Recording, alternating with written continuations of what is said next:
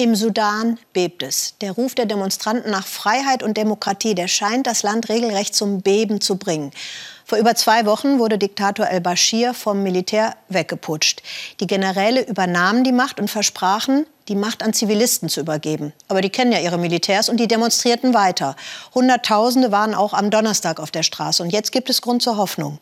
Es soll nämlich ein Komitee aus Protestbewegung und Militärführung gebildet werden. Das wäre ein Punktsieg für die Demonstranten.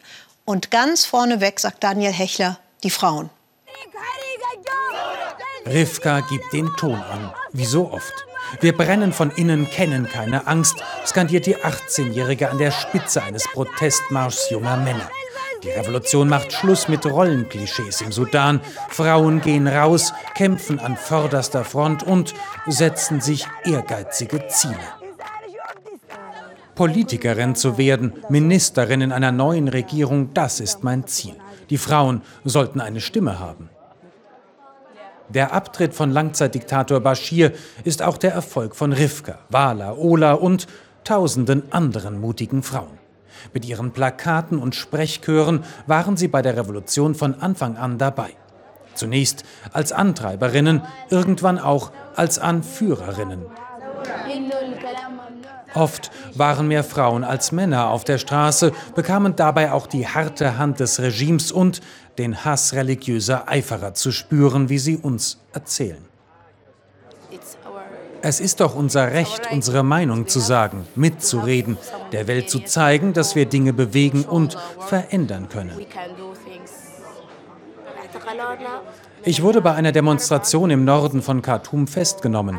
Sie haben mich in einem Polizeiwagen weggebracht, Männer vor meinen Augen unentwegt geschlagen, Frauen gefoltert, nachdem sie bei ihnen Transparente gefunden haben. Mich haben sie laufen lassen, weil ich nichts bei mir hatte. Viele Frauen haben solche traumatischen Erlebnisse hinter sich, auch Rivka.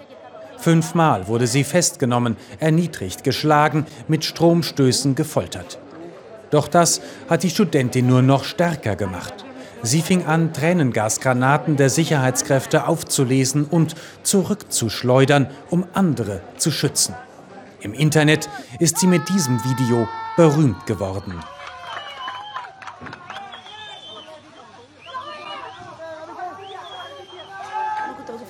Ich war ganz vorne. Einige Demonstranten starben direkt neben mir, aber ich hatte keine Angst. Es war ganz selbstverständlich für mich, Tränengasgranaten zurückzuwerfen. Auch wenn ich wusste, dass ich meine Hand und mein Augenlicht verlieren konnte, es beim Atmen sehr schmerzhaft war. Khartoum steht Kopf, seit gut vier Monaten schon. Erst haben die Demonstranten Langzeitdiktator Bashir aus seinem Palast gefegt. Nun fordern sie, dass das Militär abtritt.